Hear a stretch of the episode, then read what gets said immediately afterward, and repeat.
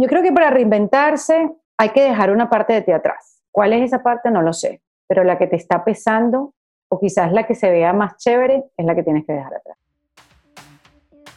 Bienvenido a Las Tres Principales, un podcast para recomendarte libros, artículos, documentales, entrevistas y recursos que lleven tu perspectiva a lugares insospechados. Bienvenido al episodio 21 de Las Tres Principales. Demasiado contento de tenerte por aquí nuevamente. Si es la primera vez que llegas a este podcast, te doy las gracias en principio y mi nombre es Carlos Fernández. Mucha gente me conoce como Café porque esas son mis iniciales, Carlos Alberto Fernández Echenagucia. Y nos podemos ver por arroba café del éxito en Instagram. Así que de una te digo que este episodio me lo disfruté un montón, acompañado de la talentosísima y queridísima Erika de la Vega, quien es locutora, animadora, podcaster, y más allá de todos esos títulos, en esta entrevista a mí particularmente me dio una gran enseñanza, una gran forma de transmitir su humanidad, donde traspasa cualquier título u oficio o carrera que haya hecho en el pasado o que esté haciendo. Y creo que ha sido una de las cosas más reveladoras de esta entrevista. Una persona que, si bien hoy se habla muchísimo el término reinvención, ella se apoderó de este término hace ya más de un año cuando comenzó con su podcast. Así que creo que después de hablar con muchas mujeres en ese espacio que se llama En Defensa Propia, su podcast, allí tiene mucho que compartirnos en torno a la reinvención, lo que ella ha aprendido y la forma como ella misma se ha reinventado. Y antes de comenzar con la entrevista, te recuerdo que puedes ingresar a www.autordelibros.com si está en ti escribir tu primer libro. Es un programa online que también está una mentoría conmigo incluida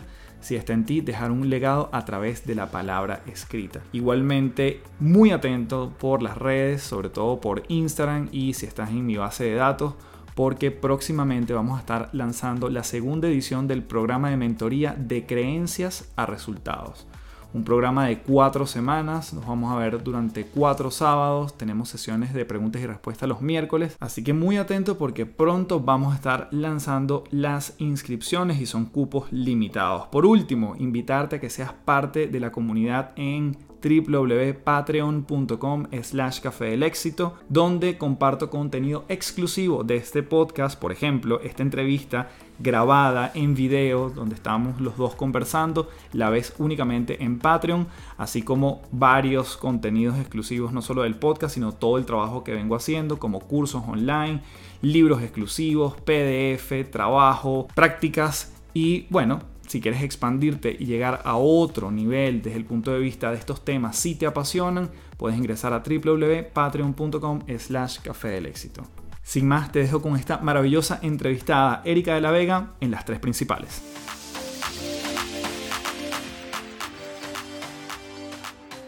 Bueno, tenemos aquí en las tres principales a Erika de la Vega. Erika, bienvenida. Estoy demasiado contento de tenerte por aquí. Gracias. Qué bueno, finalmente. Estuvimos como 25 años tratando de cuadrar esta entrevista. lo logramos, que es lo importante. Sí, sí, sí, la insistencia, que es importante, la verdad. Y sí te tenía como súper pendiente, pero bueno, es esas cosas de la cuarentena, esas ironías de que aunque estés en la casa, estás más ocupado que nunca. Sí, es así.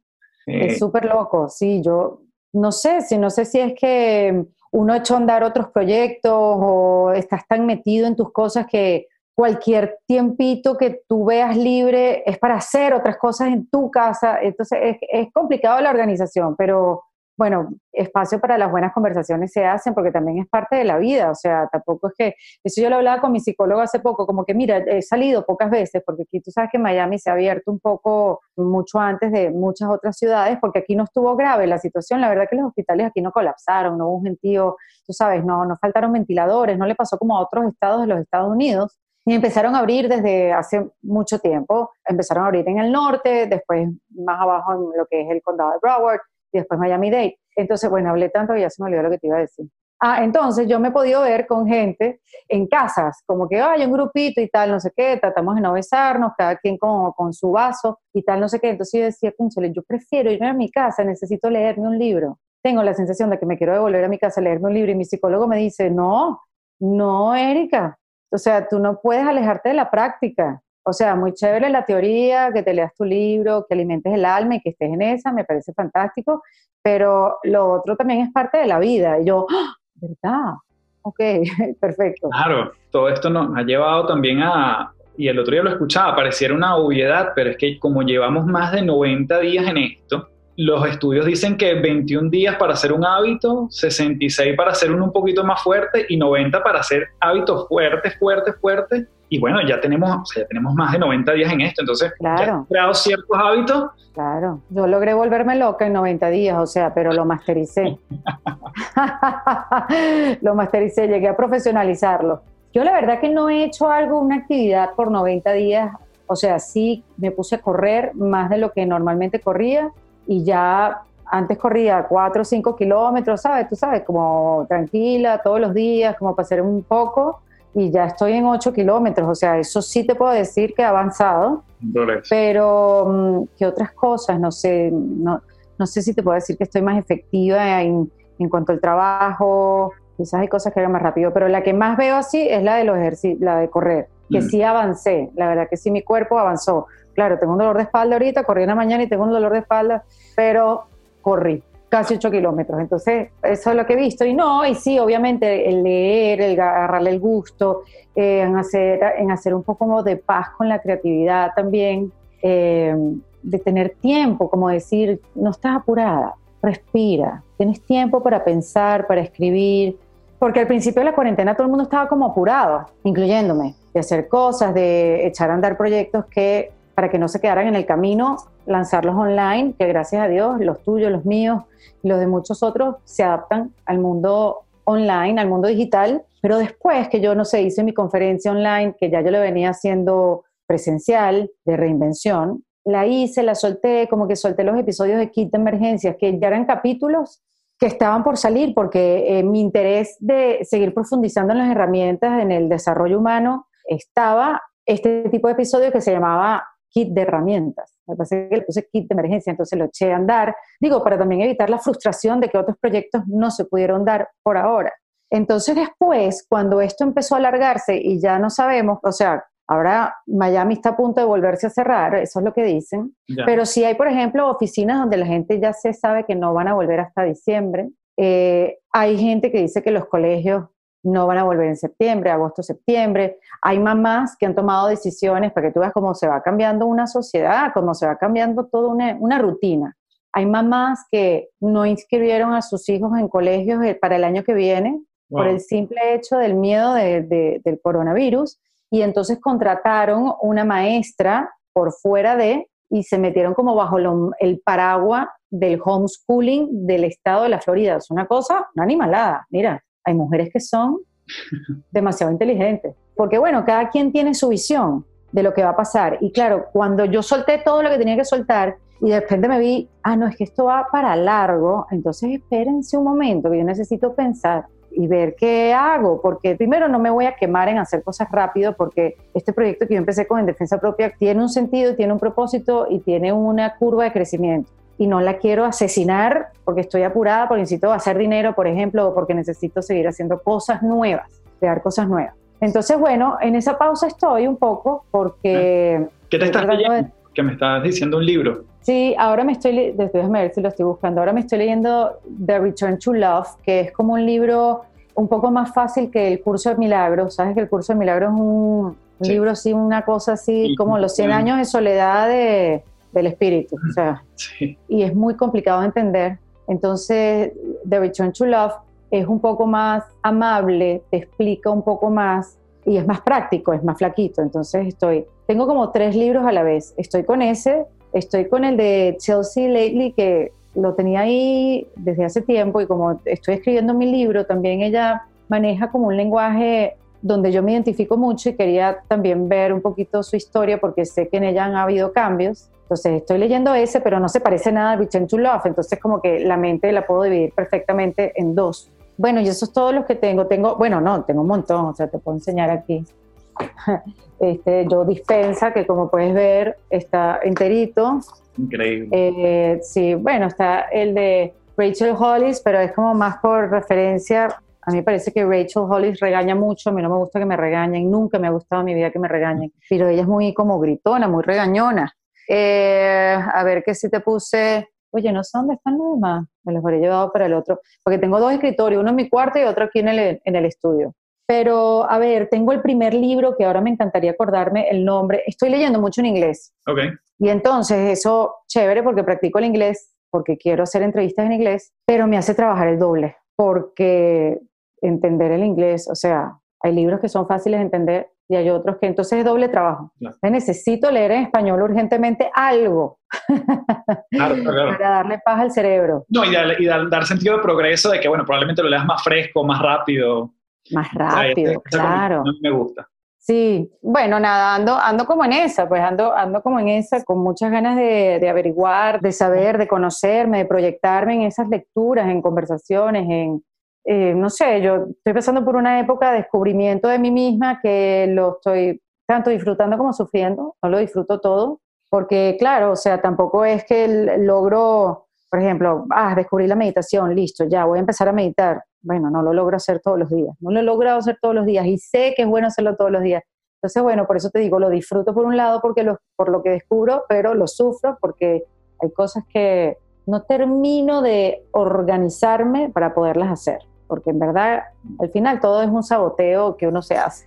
Interesante, mira Erika, sabes que una de las cosas que todo lo que comentas tiene que ver con lo que tú dices, lo que estás, ¿no? Y yo, yo la verdad que, bueno, hasta ahora todas las personas con las que quiero conversar, de las que quiero aprender, es porque una cosa es en lo que están y otra cosa es en quienes se han transformado para llegar a lo que están, ¿no? Y por eso era como mi, yo sentía un llamado profundo a conversar contigo porque si bien en algunos momentos, bueno, yo creo que hay una generación enorme que creció con tu trabajo, que te ha visto, unos que te hemos visto más cerca, otros de más lejitos, pero claramente tú tienes una historia que no podemos obviar y, y quisiera comenzar por allí, porque ese trayecto que yo en algún momento lo llamé para mí mismo una metamorfosis, cuando yo te vi en lo que estás, en todo el tema del podcast, quizás la palabra reinvención después de toda esta pandemia se puso de moda, pero realmente tú ya la habías adoptado desde hace años o sea, por lo menos desde hace un año que estás con tu podcast. Exactamente. Y hoy se convirtió en, eh, se convierte como en, bueno, lo que es el nuevo normal y la reinvención van de la mano. O sea, eso Total. Y tú te habías convertido como una embajadora de esa palabra, cosa que es como, entre comillas, loco porque tú dices, me adelanté algo que ya se iba a convertir en una tendencia, ¿no? Si tuviera esa visión yo de vida, no te quiero decir dónde estuviera. Pero mm, sí, sí, sí, entiendo lo de la reinvención. Muchas amigas, como que en el momento que pasó, me llamaron y me dijeron, si tú no hubieras empezado a hablar de esto hace un año, yo estuviera perdida. Mm. Y yo también hubiera estado muy perdida. Sobre todo porque, bueno, ya estaríamos hablando del podcast, cosa que todavía no quiero tocar, pero sí siento que tu vida ha estado llena de momentos donde te has transformado una y otra vez. Y quizás echamos la línea de tiempo para atrás y ahí me gustaría comenzar, bueno, quizás en uno de los momentos más icónicos, que es cuando entras a la radio, que fue tu medio por quizás 20 años, puede ser, que estabas como pez en el agua allí. ¿Y cómo fue ese primer eh, encontronazo con la radio? ¿Cómo llegaste? Mira, yo primero que, que 92.9, yo empecé a hacer televisión antes que radio, pero en un programa de tele mm, que se viene Canal 8, ¿sabes? Como Ojo, entrevisté a Chayanne y a Soda Stereo y todo. Yo era una peladita chiquita, no tenía ni idea de cómo preguntar, pero algo tenía ahí. Tenía ganas de trabajar sin importar lo que ganara y me dieron la oportunidad. La dio Miguel Ferrando, que en esa época era un productor de televisión un poco fuerte. Era, ojo, a ver, era en el contexto televisión de esa época, era un, un, tipo que te decía, vos me tenés que pagar a mí, porque yo soy el que te está dando la oportunidad, no yo a vos. Y tú así como, bueno, pero este señor se volvió loco. Sin embargo, trabajé con él unos buenos meses y me dio esa oportunidad, sí lo debo decir. Y la radio vino después, pero en ese interín que yo hice ese programa de radio, mi primer contacto fue con un programa que se llamaba El Bar de Moe. Wow. El Bar de Moe, no me acuerdo ni el nombre de los locutores, me van a matar si me escuchan eran dos locutores locos de Perinola que tenían un programa a las 12 de la noche, eh, si no me equivoco, en Hot 94, pero en Hot 94 cuando quedaba al lado de Matecoco, le entrabas como por la, por la Danubio, por ahí, claro. Caracas. Sí, sí. Y me gustó tanto que me hicieran la entrevista, porque yo hacía un programa de televisión y en esa época también hacía como comerciales y eso. Este, me gustó tanto que yo le dije, yo quiero hacer radio y quiero sacarme mi curso, mi carnet de locución tú me dejarías venir a verlos. En esa época se podía salir de la casa a las 12 de la noche, ir a la radio, quedarte hasta la 1 de la mañana y después irte para tu casa sin que te pasara nada. Año 96. Y ese fue como mi primer contacto. Después Eli, Eli Bravo me hizo una entrevista también por el programa este de tele que estaba haciendo, se llamaba TV Show. Claro, un poco rudimentaria la Mega en esa época, pero imagínate, estar con Eli Bravo, que yo lo escuchaba todos los días y para el colegio, finalmente le pudimos quitar a mi papá Fulchola y ponerle Eli. Entonces yo, yo, me acuerdo, mi papá me llevaba al colegio y negociábamos, hoy Fulchola, mañana Eli. Porque fue el cambio de la radio en ese momento cuando yo estudiaba bachillerato. Y entonces, bueno, Lee me entrevistó y también yo, yo necesito hacer radio. Esto es, o sea, me llamaba demasiado la atención. Venía el último examen de locución de la central, que eso antes era, eh, era del Ministerio de Transporte y Comunicaciones y la central iba a ser como el último examen para que se convirtiera en un curso. Y yo me saqué mi carnet de locución sin estar en la radio. Una cosa loquísima. Pero era una cosa que yo decía, yo tengo que estar en la radio. Un día una tía me llama y me dice, mira, están haciendo un casting en 92.9 eh, porque se va la muchacha de la mañana, que era Ana María Simón. Ana María Simón que llevaba muy poco tiempo, yo no sé cuánto duró Ana María en El Monstruo de la Mañana, no sé si nueve meses, menos un año. Y se iba para la tarde con Enrique Lazo a hacer el último round. Y claro, eso no me lo cuenta mi tía. Mi tía me dice, están buscando locutoras.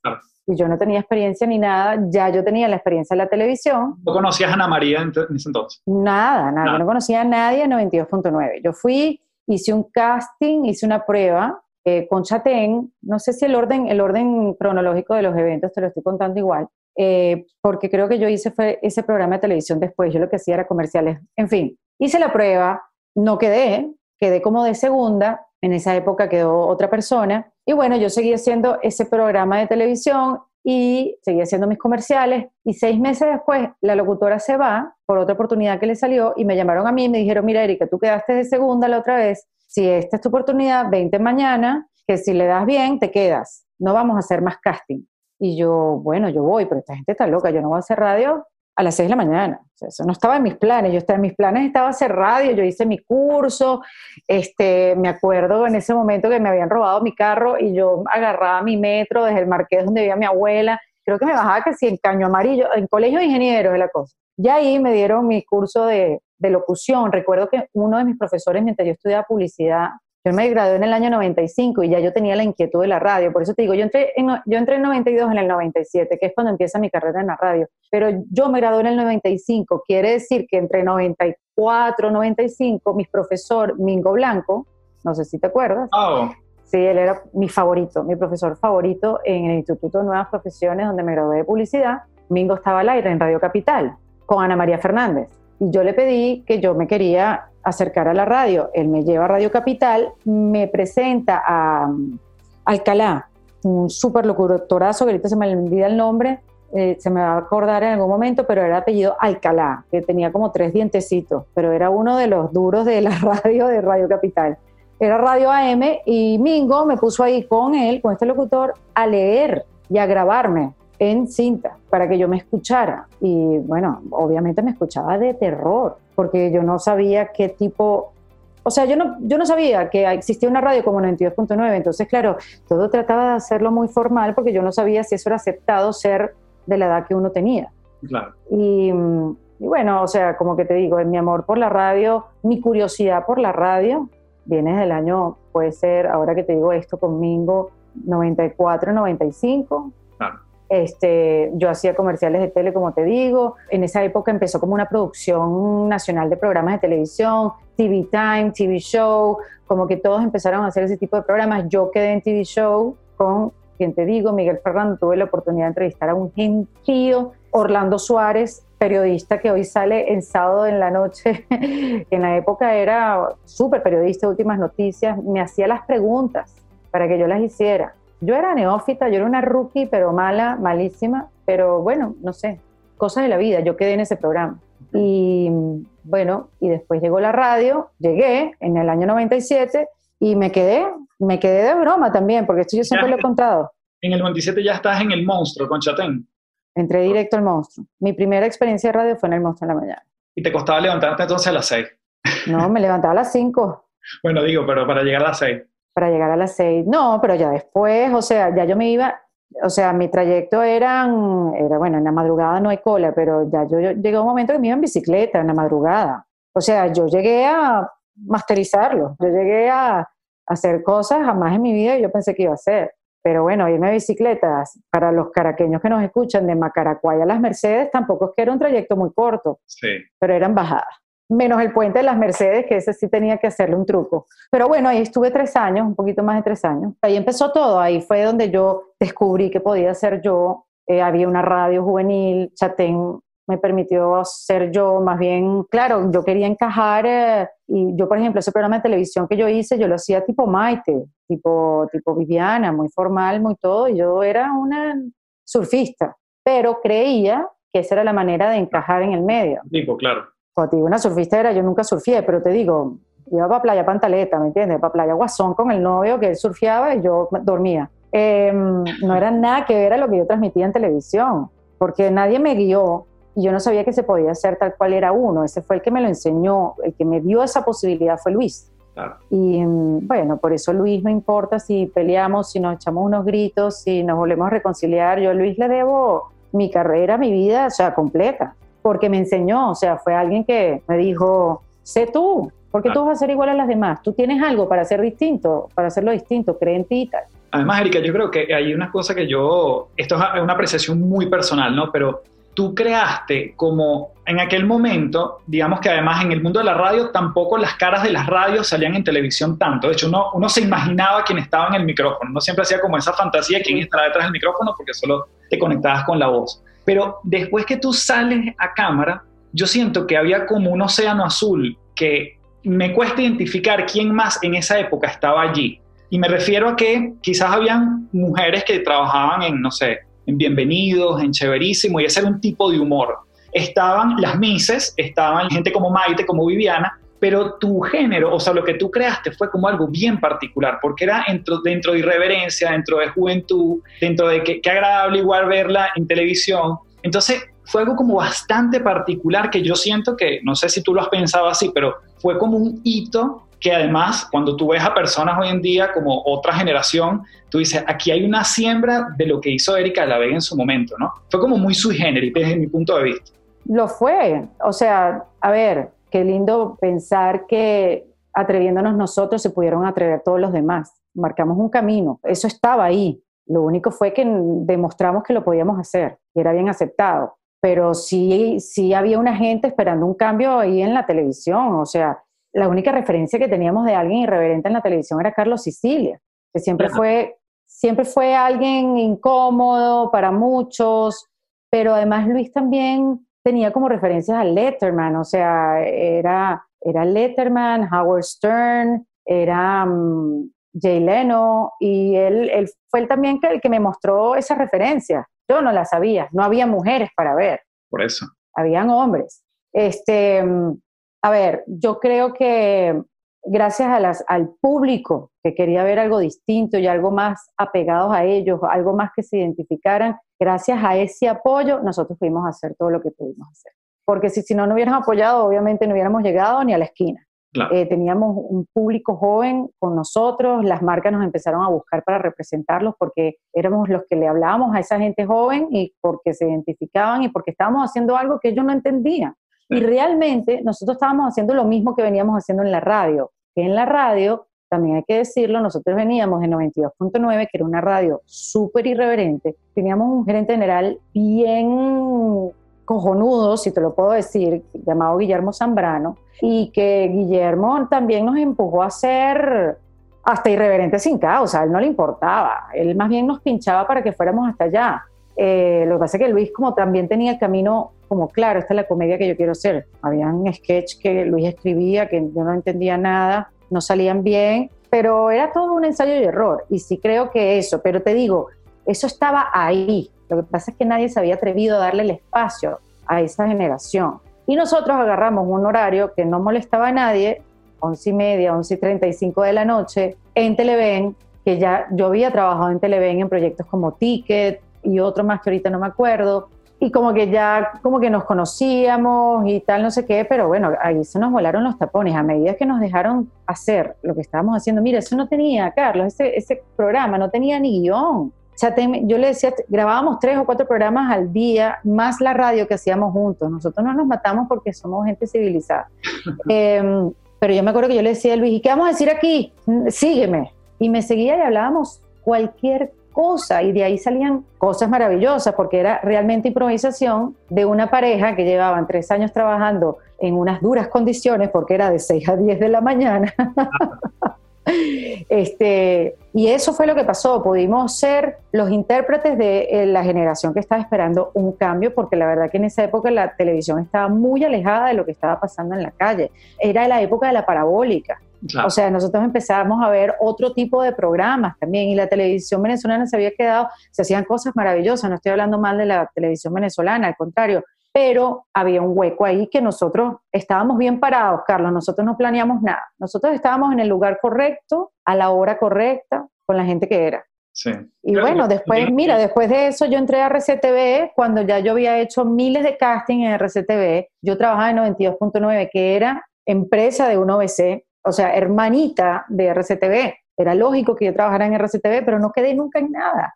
Mm. Y yo fui, me fui a hacer ni tan tarde y después que nos votaron, porque nos sacaron, mm, se veía venir, pero no lo esperábamos tan rápido, me contrató RCTV, pero porque en Televen ya nos habíamos probado. En Televen ya el público había dicho, sí, queremos eso, los clientes, mm, Carlos, o sea, nosotros teníamos, bueno, Movistar, que tú trabajaste en Movistar, fuimos, eh, viajamos, yo conocí el país gracias a Telcel, o sea, lo conocí por muchas razones, pero Telcel me llevó hasta Guiria, mm. a Nare, o sea, una cosa loquísima para abrir eh, estos centros, ¿cómo se llaman? Los centros de conexión. Centros de conexiones, claro.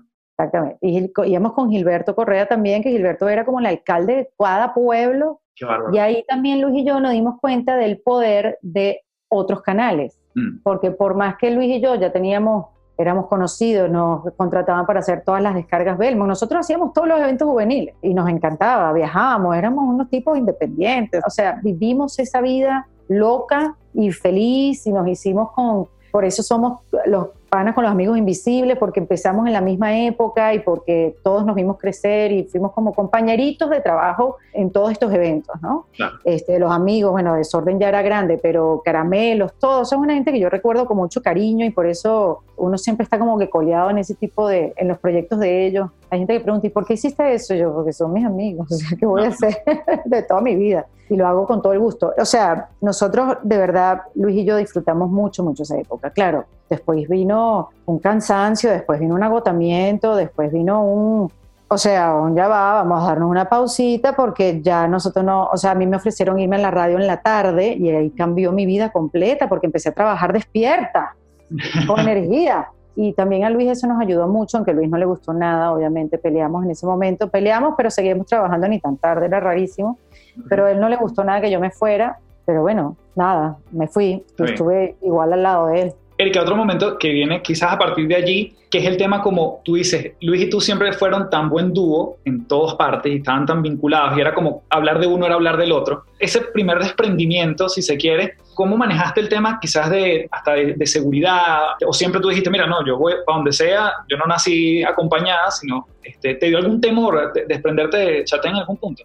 Yo no tenía el temor, pero me lo hacía sentir el público. Ya como que siempre nos lo repetían, tú sabes, no sé, como que es que ustedes dos solos no, ustedes dos solos no, y más yo que era mujer y más chiquita, que tú sola, Erika, yo no sé si ustedes funcionarían. Había otros que me decían, te tienes que separar de Chatén, porque te va a ir mejor. Tú sabes, menos mal que yo no le hice caso a nadie y que todo eso, una vez no le tiene que hacer caso a nadie, Carlos, la verdad, porque tú no sabes dónde viene la intención de ese consejo. ¿A qué has aprendido a hacerle caso y a qué no? Bueno, yo sí le hago caso a aquella persona que me dice algo que ya yo he pensado o he sentido. Digo, porque esta persona vio lo mismo que yo y ahí yo profundizo.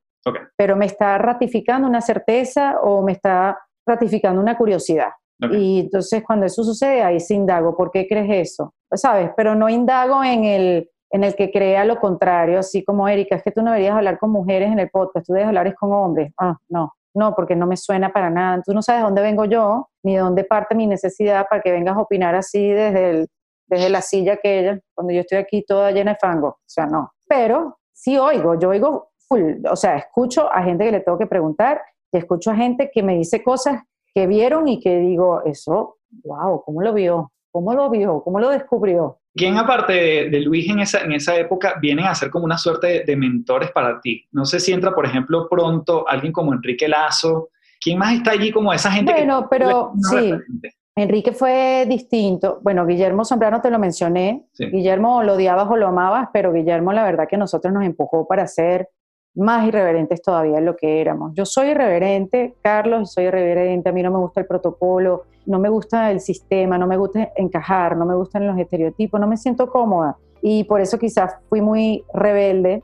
Pero yo no fui rebelde, tal, me hago un tatuaje, me pongo un piercing y, y me saco la lengua en una foto sino que fui más irreverente porque no estaba de acuerdo con cosas que uno tenía que hacer porque sí. Mm. Eh, no, y porque yo tengo que decir eso, yo lo puedo decir distinto, yo me puedo comunicar de otra manera, yo no siento eso natural, a mí no me sale eso, yo, yo le voy a llegar a más gente. Luis y yo defendíamos mucho la manera de que queríamos decir un mensaje y éramos quizás un fastidio para los clientes, pero también aún habían unos que venían súper abiertos y decían, hagan ustedes lo que quieran con este carro, y las cosas que hacíamos con el carro, ¿no? Pero sabían y confiamos en nosotros. Y habían otros que eran un fastidio porque no querían que nos fuéramos muy allá. En fin, pero Enrique Lazo fue un mentor en otro aspecto. Yo me acuerdo cuando yo entré en el último round, Enrique Lazo es un profesor. Y yo me acuerdo que yo llegué y le dije, mira, eh, Lazo, te voy a decir algo, yo estoy mal en arte, nunca lo estudié, nunca me interesó y necesito saber un poco de eso. Este, necesito que me hables un poquito más de Arturo Uslar, que él trabajó tanto tiempo. O sea, Enrique era mi cátedra, era el que me ayudaba a, formar el conocimiento, el que yo todavía lo llamo, yo todavía le llamo y le pregunto cosas, pero Enrique fue, era la persona que era, que es entelequia. Yo todavía me acuerdo que es entelequia, que es la, la patente de Corso, que es un mensaje García. O sea, a mí Enrique me, me dio cultura. Okay. Que a mí, yo siempre tenía un problema con eso, que yo siempre digo que a mí me falta cultura, academia y siempre me ha dado duro con eso y al final, gracias a Dios, pude hacer una carrera en Venezuela, preocupada por tener cultura y academia, pero habían otras cosas que eran importantes, que era eso, comunicar, estar conectada con lo que hacía, ser coherente, porque era muy fácil ser incoherente también, ¿no? En medio del éxito, eh, que llegara la incoherencia a tu vida era, era muy fácil en tus acciones. Em, otra persona que fue, te voy a decir, alguien que te va a sorprender, que fue una persona que yo aprendí mucho y me acompañó mucho, fue Poppy, Diony López. Él fue productor de, él se dividía la producción del programa de RCTV junto a Franceschi, también un productorazo de RCTV. Que, diente por diente, ¿no? De diente por diente, sí. Y después Franceschi fue productor de Fama, Sol y Lágrimas. Fue, Franceschi es eh, Diony al cuadrado Imagínate el, el, carácter que tiene Franceschi, pero yo no sé, yo siempre me llevaba bien con gente difícil y Diony era alguien difícil.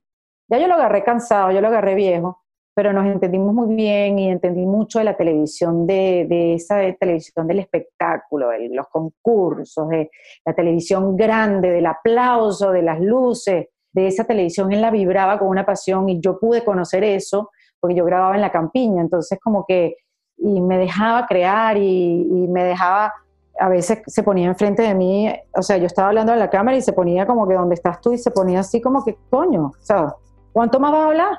Como yo hacía radio todos los días, yo podía quedarme hablando dos horas explicando un concurso, me iba para un lado, me iba para el otro, y el tipo, porque mira, RCTV cuando me contrató en esa época, me permitieron todo, todo, o sea, porque ya en Televen y el público me lo había permitido. Por eso es tan importante tener al público a tu lado, ¿sabes? Y, cómo, bueno, dos cosas. Uno, cerrando esa parte de, la gente que se fue como mentor, hoy en día tienes mentores en algún área y por qué crees que lo consideras importante este, que alguien te dé como esa, esa suerte de guía. Y después, ¿cómo hacías para leer el público? ¿Cuáles eran tus indicadores más allá de un rating o más allá que alguien te reconociera en la calle? ¿Qué era lo que tú decías, esto está funcionando? Yo siempre me pongo como usuario yo siempre me pongo como espectador. Creo que eso siempre, y veía siempre todo, todo tipo de televisión también, programas buenos y malos, y ahí yo aprendía lo que no debía hacer. porque lo que no debía hacer? Porque yo no conectaba con lo que estaba haciendo la persona. Entonces ya yo sabía como que, mm, eso no. Ojo, yo siempre parto de una autenticidad, siempre lo he sentido así. En los momentos que no me ha ido bien es porque he estado completamente desconectada. Mm. Entonces, por ese feeling de ver, de observar el medio, de consumirlo, porque tanto la televisión como la radio la consumía, este, ahora estoy súper perdida, porque hay tanto, está YouTube, están los influencers, está, hay una democratización de todo que no tengo una referencia de lo que no debo, lo que sí debo. Y entonces recurro a mí para adentro y digo, no voy a poner una foto con mi papá el día del padre, me niego. Yo lo quiero mucho, pero me niego, yo no puedo ver una foto del padre un día más. Eh, o sea, tengo que hacer algo distinto, porque si yo estoy obstinada, hay alguien que debe estar tan obstinado como yo. Yo voy a poner una cosa diferente. Ese es mi termómetro. Mm. Es así de que lo he profesionalizado con el tiempo, que siempre la pego, no. Pero cuando no sé dónde ver, miro adentro, ahí está la respuesta. Y bueno, hay veces eso, hay veces que tienes súper exitoso el post y hay veces que no.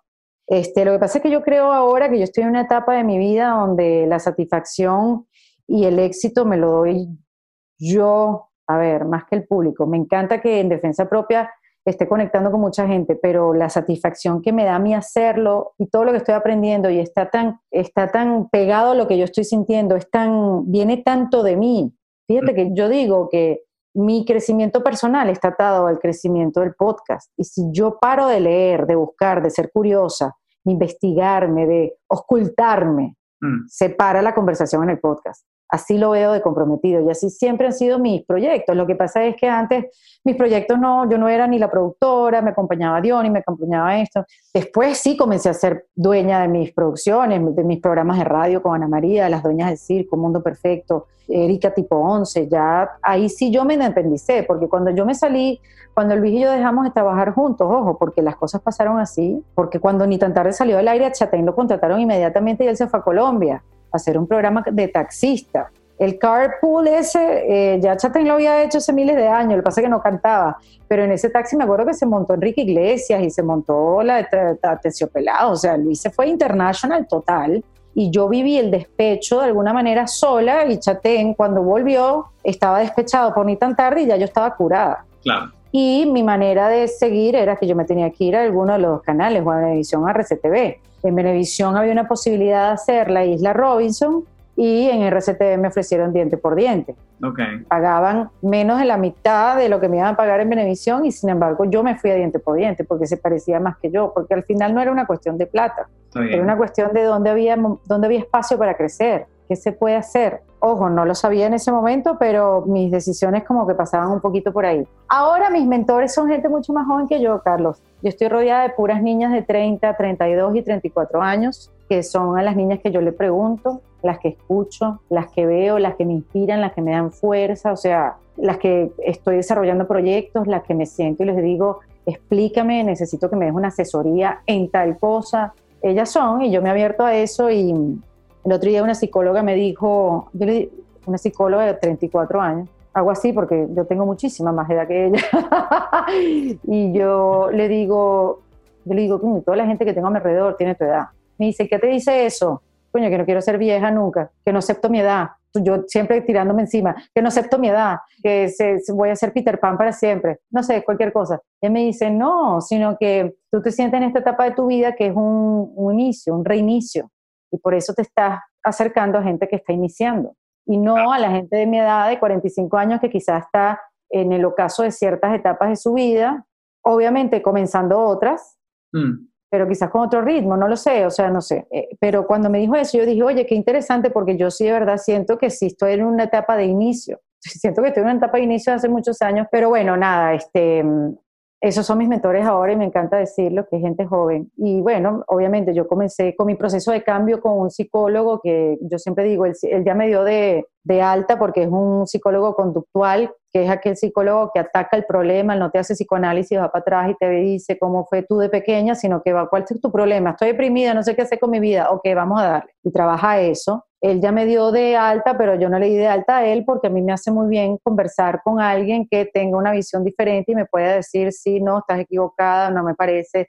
o sí, fíjate, escúchate lo que te estás diciendo, acuérdate que decías hace un año, entonces eso me ayuda como a organizarme y a dejar de darme tan duro y ver el progreso, lo que tú acabas de decir, ver progreso. De hecho, a mí, yo te lo digo, Erika, como espectador de tu trabajo, y te lo he escuchado mucho en, tu podcast, hemos dado saltos en, la línea de tiempo, pero no importa. Tú sueles darte muy duro, o sea, por eso es que yo reivindico, y, bueno, seguramente hay mucha gente a la que está escuchando este podcast que te conoce, pero lo que tú sembraste fue demasiado icónico y yo estoy 100% de acuerdo que uno no puede vivir de glorias pasadas, pero sí es un inventario de cosas que tú has construido y que sin duda no, no serías quien eres si no hubieses pasado por esas, ¿no? Sí, pero llegó un momento que yo las negué, las negué todas. Yo dejé de hablar de eso, para mí fue algo pasado. no le tuve rabia, pero sí como le tenía como un, ay, pero eso ya fue. ¿Sabes? Le tuve como un poquito de rechazo porque yo en un momento aquí en Estados Unidos, cuando me fui a Venezuela, sentí que eso no valía de nada. Eso en verdad no me valía de nada. ¿Qué me vale a mí? Escúchate todo este cuento de Mingo, de tal, de RCTV, de Dionis, eso ya no existe. Entonces, o sea, se me fue, se me fue porque me desacredité mucho, porque, ¿sabes? Me puse a pensar como que, ¿será que, mm, chicos, ¿será que yo hice eso porque era fácil hacerlo? Mm. Y no porque era buena, ¿sabes? Ese tipo de preguntas, ¿no? Cuestionamiento duro, claro. Sí, súper duro, pero bueno, después que hice un poquito de paz, sí lo veo como, a ver, lo veo como, como una obra, como que, bueno, tuve la oportunidad de, de crear no una anécdota, sino una obra, o sea, eso es algo que está ahí, para bien o para mal. Y está bien, o sea, está ahí, está ahí, está, ahí. Mira, yo tengo ahí eh, un closet donde están un poco de revistas donde yo salí, pero no me puedo quedar en eso y me tuve que olvidar un poco de esas glorias para poder salir y pensar en otras cosas porque en el momento, y yo lo hablaba ayer, ah, porque salió un capítulo, yo conversé con una tanatóloga. Una tanatóloga es la, aquella persona que te acompaña en procesos de duelo y te ayuda a entender el proceso de la muerte y verlo de otra manera, pero no, la muerte de alguien familiar, sino es la pérdida de un empleo, la pérdida de un proyecto, la pérdida de un país. Y yo le hablé de la pérdida de mi identidad, porque esto que de los años que te acabo de decir, desde el año 94, a mí me daba curiosidad la radio y pude hacer una carrera y estuve 20 años al aire en radio, al dejarla hacer, o sea, ya va, pero si yo soy locutora y no estoy al aire quién soy. Si a mí toda mi vida me he definido ser locutora mm. y no estoy al aire, ¿sigo siendo locutora? ¿O no? Entonces yo hablé con ella y el episodio salió justamente ayer. Sé que este episodio es grabado, pero para aquellos que digan, no, si salió hace tiempo, no, estamos grabando esto cuando este episodio salió el día de ayer. Y hablaba de que uno, uno se tiene que despedir de uno mismo en algún momento dado y mm. que eso es muy fuerte porque yo cuando me despedí de la radio no solamente me estaba despidiendo de Ana María, del programa o de Onda, donde estuve siete años en mi vida, eh, o de la Mega también después, o sea, yo me estaba despidiendo de una etapa de mi vida. O sea, porque yo sabía que yo más nunca iba a poder hacer radio como la hice durante esos 20 años. O sea, no importa si yo volviera a Venezuela, Carlos, esa radio no va a existir, va a ser otra. Tampoco eres la misma. Y yo tampoco va a ser la misma. Me podría conectar, porque hay gente que a mí me conecta con una vibra muy parecida a la que yo tenía antes, sabes que tú necesitas a veces cosas, reflejos, personas para reaccionar. Y hay gente que a mí me conecta con esa dinámica súper lúdica y, tonta y, divertida. Pero igual, no va a ser igual. Entonces, claro, para mí era una despedida muy fuerte porque me estaba también despidiendo una parte de mí, porque nada iba a ser igual. Entonces, o sea, yo creo que hay momentos donde yo he grabado en mi vida, esa fue una de ellas. Entonces yo hablé con ella, con la tanatóloga, sobre esta despedida, mm. que para mí fue muy fuerte. Y ella me estaba hablando que los duelos no es por la cantidad de lágrimas que botes, sino la paz que consigues cuando hablas de esa persona que ya no está o de eso que ya no está. Yo me acuerdo que yo tardé, los conté, ocho meses, Carlos, para hablar de la radio sin llorar. Mm. Loquísimo. Bueno, entonces me voy un poquito el guarapo, pero ya estoy, tengo el, sentimiento, como digamos, la emoción madura para poderlo hablar y decirte, coño, fue muy fuerte. Y eso fue hace, no sé, cuatro años, cinco años. Entonces, bueno, rediseñarte, o sea, ya yo no hago más radio y eso era lo que me identificaba, esa era la conexión con el mundo. O sea, yo llegaba a casa de mi mamá o a casa de mi abuelo, unos tíos y hablaba era de la radio, de qué carrizo voy a hablar ahora. O sea, se me fue mi identidad, parte de mi identidad. Y entonces, y esa parte que no está ya identificada, ¿cómo la voy a identificar ahora? Es que además esa frase que yo te la escuché y fue como un tatuaje cuando alguien habla de identidad, me pareció demasiado poderosa, que es cuando tú decías, eh, si yo soy lo que hago y ya no hago lo que soy, ¿quién soy? Eso me parece que es como, no hay forma de llegar a esa reflexión si no te has visto adentro una y otra y otra vez.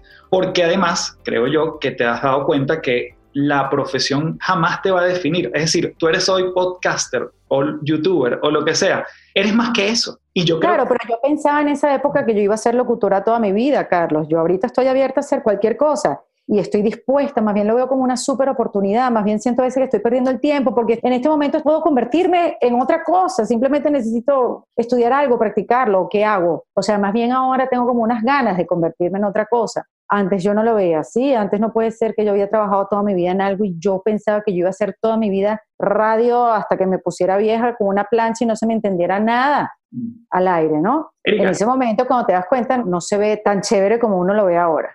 Claro. Quiero tocar, que me cuentes un poquito de dos cosas que también a mí me parecen, o sea, nuevamente reivindicando un pasado para construir, que construyó sobre lo que eres, pero cuando tú dices, en algún momento me di muy duro, me desestimé, tú escribiste un libro que era dirigido para adolescentes y cuando uno ve los reviews, o sea, hubo una conexión con ese público en algún momento que quizás lo habías entendido por muchos años, les había hablado por muchos años, dejas ese legado a través de la palabra escrita. ¿Qué tal fue ese proceso de escritura? Y lo conecto con algo que también quizás dijiste recientemente, que es a los 40 la mujer vive una segunda etapa de la adolescencia.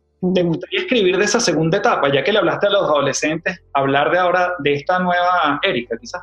Bueno, no, lo voy a hablar, o sea, el libro está desarrollándose. Eh, lo que voy a hablar es de mi proceso de reinvención y lo que he aprendido yo. Es que mira, Carlos, así yo no hubiera querido aprender, después de hablar de más, con más de 50 mujeres, ya uno no es igual. Uno simplemente no, es imposible ser igual lo que pasó en esa época, eso fue una invitación de la editorial Santillana, era Santillana, que ya no tiene ese nombre, pero en esa época sí.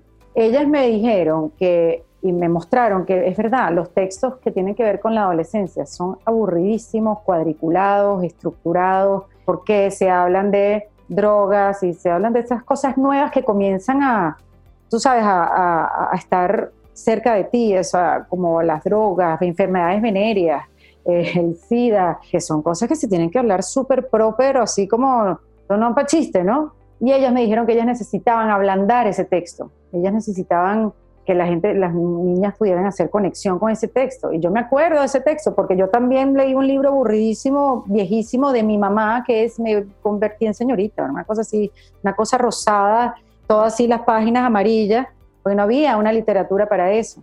Entonces conecté con el libro de mi mamá y dije, es verdad, esto es un tubo que nadie se lo va a leer. Y yo lo que hice fue desconstructurar ese texto y reírme del texto, porque en la adolescencia uno no se toma nada en serio, uno lo sabe todo en la adolescencia. Yo me acuerdo de mi adolescencia y el proceso de escritura fue conectándome con mi adolescencia, porque yo en mi adolescencia también fui rebelde, fui contestona, me metí en problemas por defender a los demás, o sea, como que, y la viví muy, yo sí siempre fui muy independiente. Yo no sé si que mi mamá no tenía tiempo porque trabajaba mucho, mi mamá y mi papá, o porque vieron en mí que yo tenía madera para ser independiente, pero yo me conecté con mi adolescencia y dije cosas que a mí me hubieran gustado que me dijeran en esa época. Este, la relación con los varones, o sea, nada más sabroso que tener la experiencia y poderle hablar a alguien, no desde un lugar, desde un consejo, sino, sino mira, no vayas a perder tiempo en esto porque eso es una estupidez. O mosca con esto porque yo sí te puedo decir que nunca probé la droga porque mi condición adictiva, porque me gusta tomar, por ejemplo, nunca la probé y si yo la hubiera probado nunca hubiera podido tener la carrera que tuve. La probé ya grande, obviamente, cuando ya dije, no, esto da sueño, ya me voy a dormir, ¿sabes? Como en un lugar como súper seguro. Entonces, bueno, hablando de esa experiencia, se creó este libro que sigue rodando. Hay gente que todavía me dice, ¿dónde lo consigo? Que ya mi hija llegó. Me encuentro niñas de 25 años que me dicen, Eric, que yo crecí con tu libro y yo me caigo para atrás. Porque yo jamás he pensado, Carlos, en la repercusión del proyecto. Porque es más importante el proceso y hacerlo bien y que yo no me arrepienta después de hacer esto, porque esto tiene que ser bien, que, ah, esto va a ser un palazo. Ah, bueno, si hay una que entrevista que otra que hago en defensa propia que digo, la gente le va a encantar esta entrevista pero no me creo el cuento allá si no lo empiezo a ver desde aquí. Y si le va bien, pues maravilloso. Y ahora lo que quiero hacer con el libro en defensa propia es hablar de estos aprendizajes, hablar de estas inseguridades, porque algo también que he aprendido es que no importa la edad que tengas, todos estamos pasando por un proceso igual. Yo creo que es un momento del mundo. Las niñas que tienen 30 años se quieren ir del mundo corporativo y quieren tener sus propias em, empresas y quieren hacer sus propios conceptos y contenidos, porque también el mundo te está dando la oportunidad para desarrollarlo y hacerlo. Y a veces no importa tanto la experiencia. Yo a veces digo que la experiencia es como un, un equeco. ¿Tú sabes esos muñecos de Ecuador? Sí, claro. Que cargan muchas cosas. Entonces siento que aquellas personas que venimos con muchos, con éxitos, con experiencias profesionales súper aprobadas y validadas por un público, qué sé yo, uno viene con su trofeo, con su cosita, con, tú sabes, con, con, sus ratings y tal, no sé qué, y te paras en la, en la salida de la carrera cuando llegas a Miami. Y el que más rápido llega es el que no tiene nada de eso. Entonces tienes que cuidar, coño, ¿qué hago con mi diploma? ¿Qué hago con mi dos de oro? ¿Qué hago con mi Latin American Idol? ¿Qué hago con mi cantar? Yo, ya va, que yo traigo todo esto encima y al final ya la que no hizo ningún, nada de lo que tú hiciste, ya llegó allá más rápido que tú. Entonces hay que empezar a soltar cosas definitivamente. No es acreditar lo que hiciste, pero sí a soltarlo. Eso es una etapa que ya fue. Lo que fue ya está en ti, ya, ya eso está en mí. Y si se me olvidó, era porque no valía la pena porque no me trajo nada nuevo. Hay programas que yo jamás en mi vida nombro porque ni me acuerdo. Ni me acuerdo porque no me dieron nada que digamos algo que yo pudiera decir, esto fue un antes, un después, aquí aprendí tal cosa, bueno, ese tipo de cosas. Entonces a veces siento que, que tanta medalla puede ser eh, contraproducente. Claro, tanta medalla genera como ese peso que tú dices. Erika, y hablando quizás de un, poquito más adelante, después del libro, creo yo que sucedió, una de las cosas que nunca tampoco te he escuchado hablar, por lo menos no, lo, no te he escuchado, fue de tu participación en algo que también marcó una época para mucha gente, y me incluyo el primero, tú fuiste una voz de Toy Story. O sea, ah, sí, estamos hablando de cualquier cosa. ¿Cómo no vas a mencionar eso? Yo quiero que... No, no sé, porque fue todo tan rápido. O sea, y yo lo sentí que fue una participación chévere, que ya fue, que fue hace tiempo que, bueno, las cosas se dieron, como todo esto empezó porque yo en Argentina, como te digo, que hay que tener es despierta es la curiosidad, porque así como estuve siempre curiosa de la radio desde que empecé a estudiar publicidad, siempre estuve curiosa de hacer doblaje o de trabajar con la voz o siempre me llamó la atención y estando en Argentina por tanto tiempo haciendo Latin American Idol, tenía tiempo libre, más allá de que seguía haciendo la radio para Venezuela, pero tenía tiempo libre y entonces empecé a preguntar en las productoras donde yo tenía que grabar mira, ¿y dónde? Es verdad que aquí Disney hace las, los doblajes, y es verdad que aquí está la productora tal, y es verdad que aquí empecé a averiguar, empecé a averiguar. Mira, yo fui hasta ver grabaciones de Marcelo Tinelli, grabaciones de eh, CQC, imagínate esos, formatos espectaculares de programas de tele, porque quería conocer, quería ver y tal. Pero más allá de eso, empecé a practicar doblaje en los estudios de Disney, se hacían los doblajes de los dibujos animados. ¿Eran en dónde? ¿Están ubicados? En, Buenos Aires. En Buenos Aires, ya. ¿Eso igual coincidió con Latin American Idol o, no? Sí, o sea, sí, sí, como yo me la pasaba tanto tiempo allá, entonces, por eso te decía, con tiempo libre, empecé a averiguar y de aquí y de allá, y Latin American Idol está involucrado mucha gente, y entonces, bueno, había mucho tiempo ocioso y yo quería sacarle punta a eso. Mm. Y llegué hasta allá y pude practicar ahí, me dejaron entrar de oyente yo quiero ver, yo quiero ver cómo lo hace él, yo me siento aquí tranquila. En esa época no había WhatsApp y entonces uno podía concentrarse en otras cosas. no había Instagram ni nada de eso. Y bueno, después de eso conocí a Raúl, que es la persona encargada para las voces de Latinoamérica de, los, de las películas Disney, Pixar, y me ofrecieron un papel y yo estaba en el lugar correcto, en el mm. lugar preciso, otra vez y habíamos hablado con mucha gente también. Ese paso pero, pero, sin saber a dónde quería llegar. Yo nunca dije, voy a ser curiosa para llegar a ser la voz de un personaje de Disney. Bueno, obviamente estaba haciendo Latin American Idol, o sea, alrededor del programa había, lo estaba haciendo en Sony. Claro, todo eso pesó, no es que hay, soy linda y ya. Todo eso pesó, son un poco de variables ahí que estaban todas que se dieron en el mismo, a la misma vez. Y bueno, después dije que sí y fue feliz de la vida. Grabé en Caracas pero el proceso de grabación, claro, uno se lo imagina todo diferente y la grabación es súper rara, tú no estás con otras personas, tú ves el dibujo animado. Al lado con Tom Hanks hablándole a Woody. Exacto, exacto. no, niños, eso no pasa, no crean lo que ven en las películas. Em, y ves la película en blanco y negro con muchas rayas, solo te identificas bien la, cómo se mueve la voz de la muñequita. Eh, tiene, o sea, yo juraba que iba a llegar y que no, vale, esto yo lo hago rapidísimo. No, fue un trabajo duro. Claro, te ayuda el ingeniero de sonido y te ayuda aquí para poner la voz exacto, pero sí fue un trabajo chévere y súper interesante. Y bueno, nada, así fue que se dio y pude sumarle eso a mi, a, mi, a mis pesos. Saltando ya más a la, a la, historia contemporánea, digamos, yo me acuerdo que una vez yo estaba en Caracas, eh, estaba llegando a mi casa, siempre me acordaré, y yo empiezo a escuchar, te había perdido como la pista, pero te empiezo a escuchar en el programa, creo que era en Onda con Ana María, Y en algún momento yo detecto, no lo haces explícito, pero yo digo, coño, Erika no está aquí. Erika se ah. Te digo, porque es una cosa muy personal, pero yo, para mí fue, porque además yo ya había pensado en irme, claramente, como una cantidad enorme de personas, y yo dije, coño, yo creo que aquí yo voy a tomar un paso. O sea, yo en mi cabeza, creo que inconscientemente, después lo racionalicé y dije, si Erika se fue por algo es. Y bueno, porque pues, siempre ha sido una persona que, que, te admiro mucho. Pero sí fue como un pinchazo que me dio en ese momento cuando yo dije, coño, Erika se, ya está fuera. ¿Me cuentas un poquito de esa migración? Que además... Yo me fui... Con, con la radio, todavía hablabas en Venezuela. Claro, a ver, mira, yo me fui, yo me fui en el 2013 a principios de 2013. Yo venía a hacer Erika tipo 11. Eso es lo que me estás diciendo, me lo dijeron amigos. Como que tenías un programa de televisión, tenías radio. Si te fuiste, porque ¿qué sabes tú? ¿Qué sabes tú que te fuiste? No sabía nada, simplemente se dio la oportunidad y, entre otras cosas, Erika tipo 11 no iba a poder seguir porque ya venía un declive económico y, eso era un, un programa independiente. Yo lo financiaba. Claro, entraban clientes y ellos lo financiaban, pero mientras pagaban 90 días la factura, y la cosa eh, fue un reto económico para mí, más allá de creativo, por supuesto. Entonces, si ya estaba bajando la inversión publicitaria, era un programa que no se iba a poder hacer. Mm. Entonces dije, bueno, voy a meterle toda la energía a hacerlo aquí con tres bolívares o me voy a poder ir y voy a tratar de hacerlo afuera. Mi esposo le, le había llegado una oportunidad de irse y ya yo tenía la maleta hecha porque Realmente decía, mira, yo tengo la edad, tengo el proyecto, tengo todo para, para echarlo a andar en cualquier país. Simplemente tengo que irme. Y teniendo toda mi familia fuera, siendo de familia cubana, yo siempre vi como la posibilidad de irme mucho más cercana que otros que nunca la vieron, que igual se fueron. Porque recuerdo cuando me fui, la, mucha gente como que no entendía, había un poco de juicio.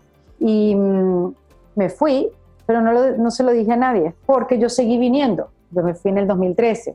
Yo seguí viniendo, yo iba a Venezuela una vez al mes, porque todavía estaba haciendo imagen de Pantene, porque todavía tenía comerciales con Qualitas, tenía clientes, o sea, y tenía mucho compromiso. Entonces, bueno, ¿para qué voy a decir si casi que estoy aquí? Yo mientras me adaptaba aquí, me adaptaba, sabes, como que acá mi hijo, mi mamá, que ya vivía aquí, todo lo demás, iba, trabajaba y volvía. Y en esos días respetaba el horario de la radio para poder ir a la radio, conectar con Ana María, conectar con el feeling del estar en la radio. Y vino el 2014, que fue el problema de las protestas. Y ahí todo lo que a mí me quedaba en Venezuela, económicamente hablando, todo se cayó. Se cayó mi contrato de Friends, de la toalla sanitaria, porque no se conseguía la materia prima. Pantene dejó de vender la línea de champús que yo promocionaba, que era la dorada. Estaban vendiendo nada más la básica. Este, ya para Qualitas no, yo no era una imagen, porque si yo no estaba en Venezuela, Qualitas es un seguro que nada más en esa época o en la que yo representaba funcionaba en Venezuela. O sea, como un poco incoherente, ¿no? Como que todo se paró. Y yo, sin embargo, no dije que estaba, eh, o sea, yo no hice todavía público que estaba en Estados Unidos, como que para mí era, si yo voy a seguir al aire en la radio, yo voy a estar conectada con Venezuela. Mm. Y yo necesito convertirme en la voz del venezolano, aunque yo no esté allí. Mm había muchos problemas, yo no me quería ir en la radio en ese momento. Me acuerdo que Ana María en esa época, yo me acuerdo que yo le decía, negra, ¿qué pasó hoy? O perdón, yo le decía cosas a Ana María que pasaron y ella me decía a mí, no me enteré porque estaba en una tranca, porque había una marcha y llegué tarde a la radio, pero yo me enteraba porque lo leía en, la, en los medios internacionales, con la internet y todo lo demás. Entonces, de alguna manera, más allá de Ana María, traducirme el país, nos las traducíamos entre las dos empezamos a cambiar un poco el, el concepto del programa porque el país nos pedía eso, entrevistar a los diputados, entrevistar a los chamos que estaban protestando y dejar un poquito el humorcito, ¿no? Y porque mm. como que no sentíamos que había espacio para eso. Y yo seguí hace unos años y vivía dos realidades, como si tuviera un amante. O mm. sea, eh, mi cabeza estaba en Venezuela, pero yo estaba físicamente en otro lugar. Y sufría, sufría el país como si vivía allá y eso por un lado súper chévere, pero por el otro lado eso no me dejó avanzar a mí en Estados Unidos y conseguir oportunidades en Estados Unidos, porque hice mi programa para Telemundo Internacional y para Entertainment Television en otra modalidad, otra cosa, con sus retos. Fue una grabación muy rápida, fue una sola temporada la que hice y ya está. Y no procuré, como que no estaba apurada por conseguir más trabajo, de hacer más cosas aquí, porque yo estaba conectada con Venezuela. Y llegó un momento que creo que fue en el 2016, 16 o 17, ya ni me acuerdo. eso es como un blur, porque es que quiero olvidarlo, que yo me senté con mi jefe de la radio y le dije que me tenía que ir, que yo no podía seguir haciendo, o sea, yo necesitaba conectarme con la ciudad, yo no podía ser ajena, yo ya necesitaba ganar en dólares, o sea, yo gastaba en dólares, o sea, mi realidad era otra. Y ya yo no podía ser la voz del venezolano porque ya yo no entendía lo que pasaba en Venezuela. Lo entendí en el 2014, 2015, pero ya en el 16 estaba, o sea, yo no, yo no viví dinámicas que se vivían en ese momento, yo no viví las colas en los mercados, yo no viví el bachaqueo, yo no viví esas cosas, entonces hablar de eso y hacer humor de eso, que no había vivido, para mí es algo que no tenía sentido. Cortocircuito, claro. Cortocircuito. Entonces fue muy duro y además dije, yo quiero ver si puedo hacer radio acá en Miami. Mm. También, o sea, a ver si puedo, si ya conseguí hacer televisión, déjame ver si puedo hacer radio. ¿Estás segura que no quieres esperar un poquito más? No, es ya ya yo necesito salir de este engaño, o sea, yo necesito, o sea, yo me sentía que me estaba engañando, yo necesito salir y escribir. Yo en las redes sociales me cohibía muchísimo porque como estaba en esa dualidad, yo a veces no hablaba un poco de mi, de mi día a día. Claro. Porque yo quería que todavía el venezolano me sintiera cerca. Mm. Unas historias que uno se mete en la cabeza, Carlos, unos sufrimientos muy duros. ¿Cómo estás en ese minuto? Ya cuando dices no, no más radio en Venezuela, o sea que ya, bueno, no tienes ni lo uno ni lo otro. Bueno, a ver, tenía una ah, emoción en el sentido de que tenía algo de esperanza porque, bueno, ahora voy a ver hacia dónde voy a caminar aquí, aunque ya estaba trabajando en Telemundo. Quería ver hacia dónde podía yo abrirme, iba a tener más tiempo, no iba a tener el horario de 5, bueno, en esa época era de 6 a 8, pero a las 5 ya yo tenía que estar conectada con la radio oyendo la radio, entonces voy a poder llevar el fútbol a Matías, que antes lo dejaba pero no lo buscaba, o sea, lo veía como con posibilidades. Más allá de la depre que me dio y la tristeza de dejar la radio y dejar esa conexión, pero era un paso que yo creía necesario, que tenía que hacerlo, ya, ya, ya está, pues, ya. Igual, era para los clientes, Oscar Mayer, qué rica la salchicha, yo no la estoy comiendo, yo no me estoy comiendo esa salchicha era una cosa ya de respeto, de amor propio, de respeto para mí, respeto de los clientes y los oyentes. Mucha gente no lo entendió, no dijo, Erika, yo te hubiera seguido hasta el final. Pero bueno, volvemos, volvemos Pero ese fue mi final. Que era lo que había incluso antes de que otros te estén diciendo lo que te estén diciendo. Y si confirman o lo que estás viviendo, claro. Exactamente, era como... Entonces, bueno, me sentí mejor porque salí del closet en el sentido de que podía hablar un poquito más y conectar desde una verdad, no desde una dualidad ahí loca. Estoy aquí, pero no estoy aquí, pero estoy allá, pero estoy aquí, pero estoy allá. Porque no quería romperle el corazón a nadie ni a mí. Porque eso era lo que a mí me identificaba, Carlos. También era muy difícil decir adiós. Pero bueno, lo vi con muchas posibilidades y bueno, después empezó otro camino. Hice radio aquí, pero no lo hice por mucho tiempo, no funcionó. A mí me votaron de la radio de acá. Este, he tenido otros acercamientos como suplente. Yo aquí he tenido muchos trabajos como suplente, suplente oficial. eso es así como, wow, eres suplente oficial de Jorge Bernal. Y después, bueno, vino la posibilidad de los proyectos en las redes sociales y ahí fue que me empecé a experimentar porque mm, vi que el camino para llegar a ser algo importante en la televisión de acá, había mucha gente delante de mí, tienes que estar demasiado tiempo al aire. Yo no tenía la, la disposición para eso, yo no estaba feliz con eso, yo, yo no, yo estaba haciendo proyectos increíbles y no era feliz, o sea, estaba triste, brava, me quejaba, todo me parecía horrible y no como que no le presté atención a esa manera mía de ser y la verdad que lo que quería hacer era otra cosa, había algo que yo me estaba, se estaba desprendiendo de mí, yo no lo supe identificar. Mm. Ahora en retrospectiva digo, ah, claro, es que estaba completamente desconectada. Wow.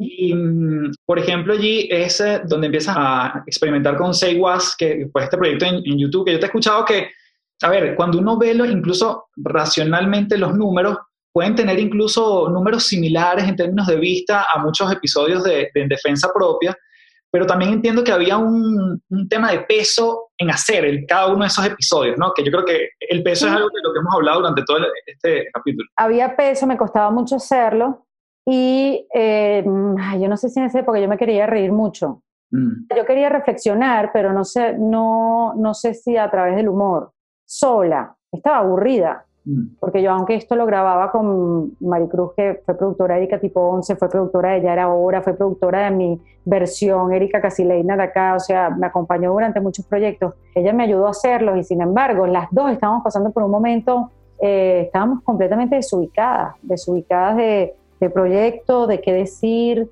a quién le estoy hablando, mm. a quién le estoy hablando yo. O sea, ¿quién es esta gente que me está viendo ahora? ¿A quién le quiero hablar yo? ¿Qué quiero decir? Estaba como en ese limbo. Y por eso el proyecto también eso me costaba, porque entonces quería seguir replicando lo mismo que había hecho en los monólogos de Erika Tipo 11, pero creía que esa etapa ya había pasado. Entonces hicimos, no sé, 25 episodios, hicimos medio año de episodios y, y lo dejamos así y sí, le fue chévere. La verdad que yo me muero de risa viendo los episodios ahorita.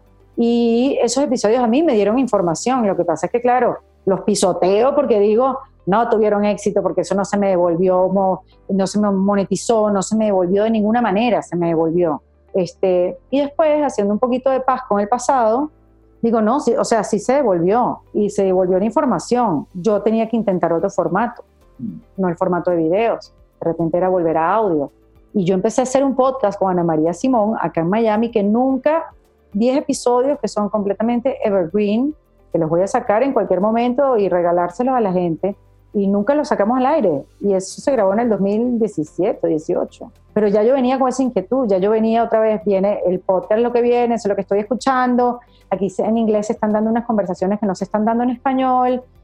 Yo no las consigo, yo tengo la necesidad de escuchar estas conversaciones de gente más cercana a mí, porque escucharlas en inglés son gente muy con otras realidades que mm, me encantaría poderme identificar, pero no, eh, yo vengo a otro lugar. Entonces como que por ahí empezó el proceso creativo del podcast, después Ana María se fue y yo le dije, mira, yo voy a seguir, porque esto del podcast yo no, esto va para adelante. No sé de qué, pero esto va para adelante. Hasta que, bueno, nada, hizo match lo que sentía con la necesidad de comunicarme con el proyecto y, me fui para adelante en una manera, a ver, con un objetivo que era rescatarme a mí misma. Como que yo aquí voy a entender muchas cosas que me van a ayudar a rescatarme de, este hueco donde estoy. Y yo creo que ahí, hay es objetivo. Muchas veces escucha que es como define tu target, define tu avatar, describe esta persona ideal a quien le vas a hablar, pero yo me siento muy identificado cuando tú dices, o sea, probablemente haya alguien como yo que necesite la información que yo estoy necesitando y ahí aparece un mercado también que, bueno, que puede ser rentable, que puede ser una cantidad de cosas, pero yo también hago muchas veces esa reflexión, o sea, estamos configurando un personaje que no existe muchas veces, que claro que funciona, pero también tú eres tu propio personaje y ahí hay un mercado enorme de gente que también está dispuesta a escucharte, a conectarte con tu mensaje. Claro, porque tú crees que estás solo, tú crees que estás solo sintiendo lo que estás sintiendo. Y, no sé, mira, yo, yo siempre he buscado, como te digo, Carlos, hacia adentro. No siempre he estado conectada y en los momentos que no he estado conectada me he equivocado. Mm. Y se nota. El que me conoce sabe cuáles son esos proyectos que dicen, está donde se metió.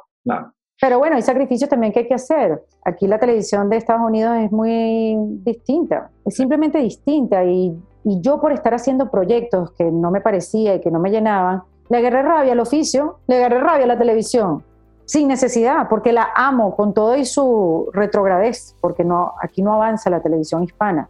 O, ah, el gordo y la flaca, 35 años al aire, no, hermano, o sea, ya va al menos, claro, que tu audiencia siga y quiera seguir hablándole a la gente de esa edad. Siento que le hace falta cambios, no soy yo la que tiene que juzgarlo, soy yo como televidente. Ojo, no lo estoy hablando como que hay alguien que sabe televisión, sino, ay, no sé, me gustaría ver otra cosa. Este, pero no fue justo haberle agarrado rabia a la televisión por creer que podía sobrevivir en un medio haciendo cosas en las cuales no me sentía ni identificada ni conectada. Sabes que a mí, claro, cuando lanzas defensa propia, una de las cosas que sucede es que, y yo creo que nos pasó a mucha gente que te venía siguiendo, es que uno ve el primer episodio y uno tenía como la expectativa de, ya va a venir el chiste, ¿no? Era como, ajá, déjame que ya, me, ya, voy a, ya va a soltar algo, ¿no? Y yo digo, wow, o sea, en este proceso yo creo que naturalmente, y hoy en día, digamos, el tiempo da la razón, perdiste una audiencia y ganaste otra. O sea, hay gente que dice, no, pero Erika no está contando chistes aquí. Entonces, cuando yo, como espectador, yo veo que en tu cuenta sigue un código de humor muy inteligente, pero si quiero ir profundo, vete para defensa propia. Esa es como mi, mi dualidad y que, bueno, lo puedo encontrar, digamos, en una, en una sola persona, ¿no? ¿Te pasó eso que sentiste como que la gente pensaba que aquí se venía a reír? Y bueno, a veces hay unas cosas simpáticas, pero no es el tono del, del podcast. No, yo me acepté, a ver, yo dije, la gente va a tener un shock, pero esto es parte de mí también. Ah. Esta soy yo también. Yo soy así. Lo que pasa es que no había lugar para profundizar o no estaba yo en el momento para hacerlo. Yo era muy feliz estando y hablando de las cosas por encima, con un centímetro de profundidad. Muy feliz. Así es la radio, así era la tele, y así yo me hice y fui una mujer muy, muy cómoda. Eso no quiere decir que de la puerta de mi casa para adentro tenía otras profundidades, como todo ser humano. Este, y yo entiendo el humor y para mí ha sido un arma y me ha salvado y, y el humor para mí es una manera de ver la vida que me ha ayudado a lo largo del tiempo y que me ha ayudado a ver la vida más sencilla, más simple, sin tener que, tú sabes, tomarme las cosas tan personal. Y también me ha hecho reflexionar, he aprendido mucho, he drenado todo gracias al humor. Y siento que es parte de mi lenguaje. Yo necesito el humor para decir cosas y tú sabes, como para que reflexionemos todos sobre algo. Yo lo necesito, por eso tú sigues viendo eso en mi cuenta, porque hay una parte de mí que hay ironía, que hay sarcasmo, que y necesito soltarlo, ¿sabes? Como soltar la cosa por algún lado. Pero en estas conversaciones, no sé, estoy buscando otro tipo de respuestas. Si hay un chiste chévere, si hay eso, como dices tú, si hay algo simpático, si nos podemos reír, si hay espacio para eso. Pero como yo quiero hablar de las cicatrices y yo quiero hablar de las sombras, yo no quiero que tú me hables, o sea, yo se lo digo a mis invitadas, yo no quiero que me hables del éxito de la foto de Instagram, yo quiero que me hables del mismo momento donde yo estuve y cómo hiciste para salir de ahí si es que estuviste, mm. o cómo hiciste lograrlo. O sea, no quiero tu momento felicidad, quiero tu momento duro en la vida y qué hiciste y cómo lo ves, o si no ha pasado por ahí, o si lo estás pasando. O sea, quiero que nos den realidades, historias reales donde nosotros nos podamos comparar, porque el problema de ahora es que nos estamos comparando con cosas que no funcionan. No te puedes comparar con una foto de J-Lo que acabas de ver en Instagram. Estás agarrando mal la referencia. Ah, pero yo sí me puedo comparar con la historia de una emprendedora creó un proyecto desde cero y que en el camino se divorció y que todo se lo metió a su proyecto porque creía en él. Ah, ok. Yo quiero ver cómo alguien que era un arquitecto se fue a la India y conectó consigo mismo y ahora ayuda a la gente a través de la meditación. ¿Cómo fue eso? Pero ¿qué sentiste tú en ese momento que te fuiste a la India y dejaste a tu hijo y dejaste a tu esposo para ir a descubrirte tú? ¿No te dio miedo? ¿No te dio culpa? O sea, esas son las... porque yo hubiera sentido todo eso. Y ¿Cómo hago para no sentirlo? Si estuvieras del otro lado, si fueras una entrevistada en defensa propia, y yo te preguntara, ¿qué te sirvió a ti para salir de ese hueco? Que tú me decías que estaba, incluso deprimido. Hablar de eso, verbalizarlo, dejarlo de esconder. Sí, yo creo que yo tenía que, otra vez, tenía que casar a la Erika de adentro con la de afuera, a la que se estaba riendo, la que estaba haciendo stand-up con la que estaba adentro tenía que casarlas a las dos y que se aceptaran, sí, te acepto, te acepto, perfecto, vamos a vivir una vida juntos y, y podérselo mostrar a la gente. O mm. sea, porque porque yo estaba negada a mostrar esa conversación o esas inquietudes que yo tenía, porque la gente que espera de mí reírse, no, vale. Primero que nada, ya yo me di cuenta que la, la gente no espera de mí nada. Yo no soy el ombligo del mundo, la gente no anda pendiente. Es uno que tiene que estar pendiente de su proceso y luchar y con, contra tu propia mente negativa la gente va a estar feliz si yo estoy feliz y si, ¿sabes? O sea, como que, ¿qué va a decir la gente de mí? Eh, Erika, disculpa, la gente está mirando para allá. Ah, imagínate. Y yo aquí limitándome, ¿no? Uno es su propio enemigo y por eso en defensa propia, o sea, todo tenía que ver como con ese tema, o sea, las mismas esas etiquetas de locutora a presentadora de televisión o productora. Entonces, o sea, que yo no soy buena en más nada, yo no sé hacer más nada. Eso es verdad, yo no sé hacer más nada coño, no, de repente sabes hacer otra cosa, bueno, ¿qué será? Estas son mis conversaciones, ¿qué será que se hace? No sé. Mm. Bueno, por lo menos haz las cosas que antes hacía y que nadie sabía que hacías, ok, voy a escribir, bueno, voy a esto, ¿sabes? Como, como empezar a descubrirlo y en vez de verlo como un peso, como antes lo veía, como que, coño, ahora tengo que ver para qué soy buena, qué fastidio, si yo estaba ya yo lista, mm. ya lo veo como, bueno, es una oportunidad. Y quisiera ver que todos esos momentos, o sea, cuando las cosas no me salen bien, siempre trato de pasarme un switch como que, Erika, atenta, esto te está dando más información que en un momento de éxito. Así mm. como, entonces como que todo me cambia, como que es verdad, la estoy pasando mal, estoy desesperada, no me concentro, eh, pegué cuatro gritos y qué información me está dando. Entonces, claro, estoy como mucho más consciente de mí, de lo que siento, de, no sé, de lo que siento físico, o sea, lo que me hago sentir yo en mi cuerpo. Hace dos días estoy empezando a sentir como una, pero es que creo que es porque estoy consciente de ver qué está pasando en mí, en mi cabeza, en mi cuerpo, empecé a sentir como una piquiña en el cuello cuando me estreso. Y yo, ¿será que esto me pasaba siempre o me está pasando a partir de ahora? Es que ahora lo notas, claro. O es que ahora lo noto. Hay una picazón en el cuello, es como un ardor en el cuello que me da cuando me estreso porque hay algo que todavía no tengo hecho. Y digo, mira qué curioso, o sea, me siento que, me siento, no sé, que me estoy descubriendo día a día y que no solamente eso, sino que puedo cambiar cosas que no me gustan. Nada más necesitamos un poquito de tiempo y voluntad. Qué maravilla. Erika, en este tiempo, en cuarentena, estando con tu esposo y con tu hijo, ¿sientes que has como descubierto otra cosa de ustedes como familia? Ya yéndonos a la parte como Erika, como, como madre de casa, como esposa. Sí, a ver, bueno, sí, descubrimos que yo era un animal como profesora. No estoy, eso sí, no, Carlos, o sea, eso sí sé que no puedo ser. Mi esposo vio pues mi cara de desesperación, vio a Matías también de un lado, completamente una relación colapsada, venida abajo, y él dijo, ok, voy a ser yo el profesor y lo amé para siempre.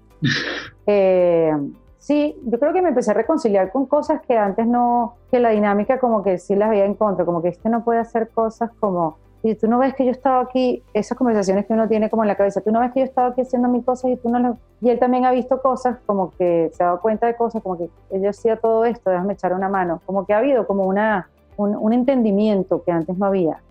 Antes estaba la relación un poco más, cada quien en sus proyectos, un poco más irritable y fíjate, era como ha puesto un poquito más amable. Creo que hasta nos queremos. este, pero en fin, no, y Matías, bueno, sí, o sea, bueno, entendimos uno, claro. Yo no entendía a la profesora, te iba a echar el chiste, como que ya entendía a los profesores. Este, no, pero entendí más a Matías en sus clases, entendí más porque esas llamadas que me hacen del colegio, entendí más su conducta, los permisos que hay que darle. Matías es un niño impulsivo y se, y se desenfoca, entonces hay que tener paciencia, hay que saber por meterse. Y eso yo lo sé en las actividades de la casa, pero en el colegio no las había visto. Mm. Entonces fue una, fue, la cuarentena me ha servido a mí para ver cosas que antes no veía. Qué cool. Erika, mira, yo estoy demasiado, esto puede durar ocho podcasts, hay que cerrarlo. Yo, no, ya, ya, ya, tenemos que ir a hacer cosas, yo tengo que fregar. mira, yo me voy a despedir con tu pregunta que le haces a todas las que... Tú sabes cuál es. Bueno. Tres tips para reinventarse. Tres tips para reinventarse. Siempre os digo distinto, no soy estable con estos tips. Porque bueno, porque uno anda en uno de esto de descubrirse.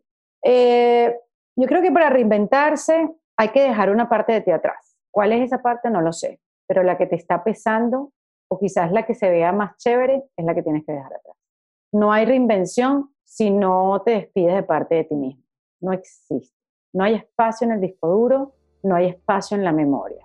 Tienes que votar y vaciar la papelera para que entre algo nuevo. Entonces, yo creo que para que entre algo nuevo y te puedas reinventar, rediseñar, convertir en algo nuevo, como tú lo quieres llamar, buscar una nueva identidad, busca qué es lo que tienes que votar y no me estés buscando la ropa vieja, busca las cosas de verdad que fueron caras, mm. porque creo que ahí es donde está el, el asunto, ¿no? Segundo, otro tip para reinventarte es buscar ayuda. Eh, mira, uno llega solito a una depresión o a sentir frustración, pero a veces salir de ahí solito no es algo que sea tan fácil. Entonces creo que hay que verbalizarlo con alguien alguien con quien te sientas que no va utilizar después esa información en tu contra, sino al contrario.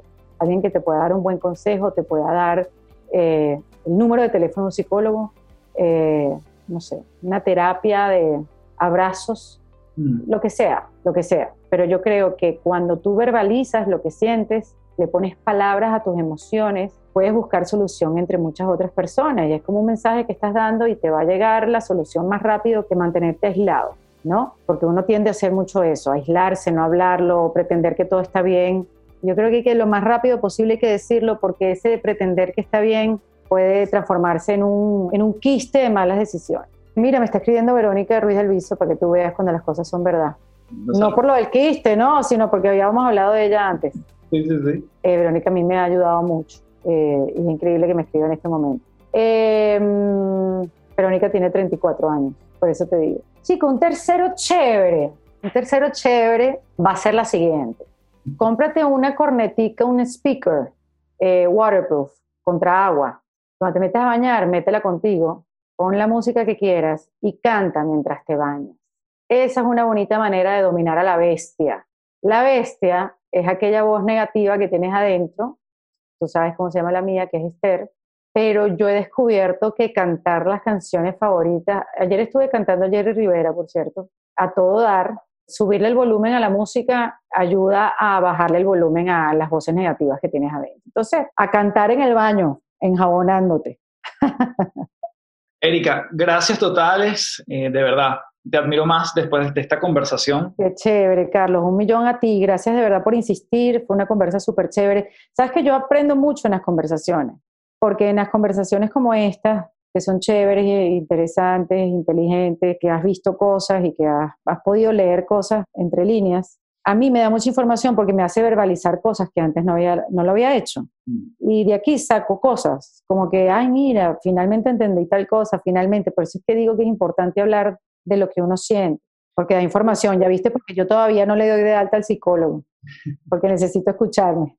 No, y yo, yo aprendí un montón, de verdad que nuevamente gracias, gracias a, los que se conectaron y llegaron hasta aquí, hasta esta entrevista, que duró más de lo que normalmente duran en este, en este formato pero aquí hay, hay para mucho. O sea, esto es una, una referencia que yo la repetiría varias veces y la voy a hacer yo en primer lugar. Así que te mando un abrazo muy fuerte de aquí a Miami y gracias nuevamente. Igual, querido. Un beso muy, muy grande. Gracias por la entrevista y bueno, ahora seguimos más en contacto. Eso. Vale, hasta luego.